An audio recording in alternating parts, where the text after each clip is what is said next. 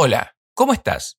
Antes de empezar con este episodio, te quería invitar a escuchar este podcast en nuestro canal de YouTube, Grandes Iconos de la Historia, y a suscribirte si te gusta nuestro contenido, ya que realmente esta es una forma de colaborarnos y ayudarnos a crecer. De todas maneras, el contenido continuará estando disponible en Spotify para todas aquellas personas que deseen seguir oyéndolo allí. Hola, esto es Grandes Iconos de la Historia, el podcast donde abordaremos las biografías más interesantes de las personas más influyentes de nuestra historia y cómo llegaron a serlo. En el episodio de hoy tendremos un especial por el Día de la Madre, el cual en Argentina se celebra el tercer domingo de cada octubre. Hoy hablaremos de Anna Jarvis, la mujer que inventó el Día de la Madre. Día de la Madre. La celebración del Día de la Madre puede variar según la fecha del país, pero son escasos los lugares del mundo que no lo conmemoran. Sea cuando sea, esa tradicional fecha se ha convertido en una de las ocasiones del año más importantes para el comercio, particularmente de tarjetas, flores, chocolates, restaurantes y venta de otros artículos para mamá.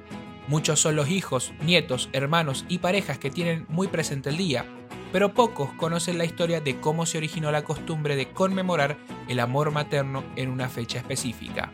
La oficialización de esta costumbre se inició en el siglo XX, en Estados Unidos, por insistencia de una mujer que nunca fue madre, pero que decidió homenajear a la suya propia. En 1905, Anne Jarvis empezó una campaña a favor de lo que llamó el Día de las Madres, cuando su propia progenitora, Anne Reeves Jarvis, murió. Tres años después organizó un homenaje para ella, aunque la fecha no fuera un día festivo oficial, y se convirtió en una activista por la causa. Su lucha para lograr que se adoptara el día duró años. La motivación de Jarvis provino de una oración que su madre le mostró. Espero y rezo para que alguien, un día, reconozca un día en memoria de las madres, para celebrar el servicio incomparable que prestan a la humanidad en todas las áreas de la vida, decía. La inspiración también llegó del trabajo de la propia Anne Reeves que realizó durante la Guerra Civil en Estados Unidos. En 1850, en el estado de West Virginia, creó una especie de grupos de trabajo con mujeres para cuidar de soldados y trabajar por mejorías de la salud pública. Ella denominaba estos días de trabajo como el Día de las Madres.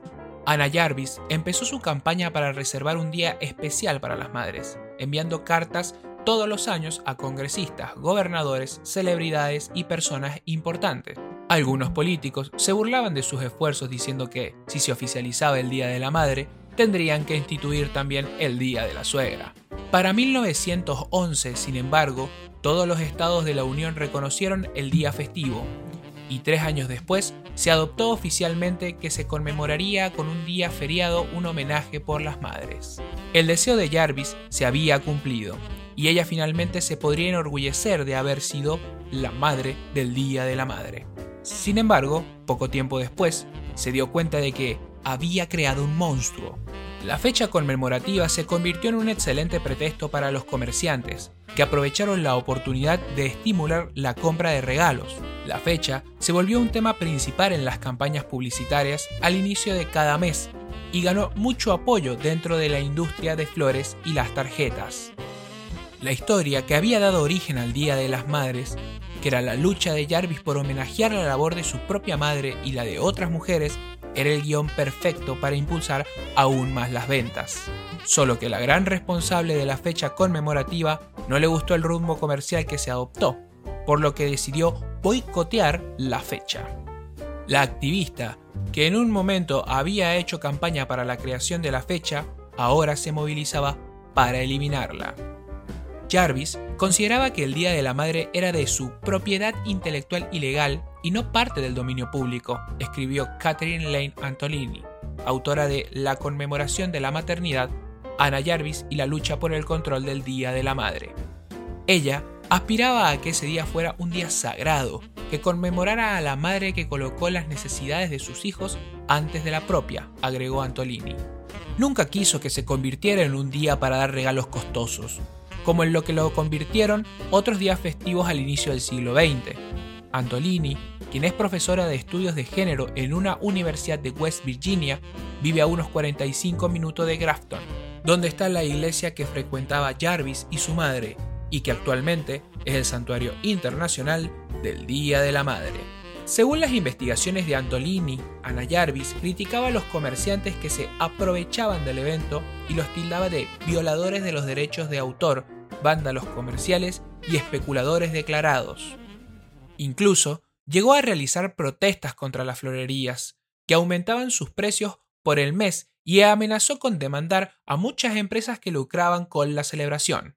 También criticó a la enorme industria de tarjetas con textos impresos, que se generó en torno al día, alegando que la manera de demostrar el aprecio y honrar a las madres debería ser a través de cartas personales escritas a mano. La investigadora Antolini escribe que hubo organizaciones que intentaron alinear el significado del día festivo con la cambiante percepción de la maternidad en el siglo XX, combinando el aspecto hogareño con el impacto de las madres de la comunidad. Pero Jarvis también rechazó aceptar esta interpretación. Antes de morir en 1948, embargada por las deudas y la depresión, Jarvis le confesó a una periodista, me arrepiento mucho de haber creado el Día de la Madre. Como en muchos aspectos comerciales, Estados Unidos lidera la cifra de consumo de bienes y servicios realizados en torno al Día de la Madre. Los otros países del mundo no solo han seguido la pauta de celebrar este festivo, sino de incorporar fuertemente la característica económica. Pues, como dicen las campañas, el amor de una madre no tiene precio. La historia nos hace reflexionar. La madre es una persona única en la vida de una persona, determinante que, con su paciencia, su astucia, sabiduría e impresionante capacidad del perdón, nos forja en nuestro vivir, aún mucho tiempo después de que logremos valernos por nosotros mismos. Mamá siempre está ahí, pase lo que pase, y es por eso que merece ser reconocida en este día tan especial. En realidad, lo merece todos los días. El amor no se compra, se hace día a día. Hazlo a través de un beso, un abrazo o un simple ¿Cómo estuvo tu día? Preocupación es devolverle una minúscula pizca de la que ellas nos dan. Me hago del espacio para saludar a todas las madres en su día y en particular a mi madre, María Elena Pérez, por todo el cariño y soporte que siempre me ha concedido. Soy Juan Manuel Pérez. Gracias por escuchar y les deseo cariño y el amor de mamá. Si te gustó el podcast, seguime en mis canales tanto de YouTube como de Spotify. También seguime en mis redes sociales de Instagram, Twitter y Facebook, donde subo mucho contenido extra. Podrás encontrarme como grandes iconos de la historia en todas ellas. Desde ya, gracias y nos estamos escuchando.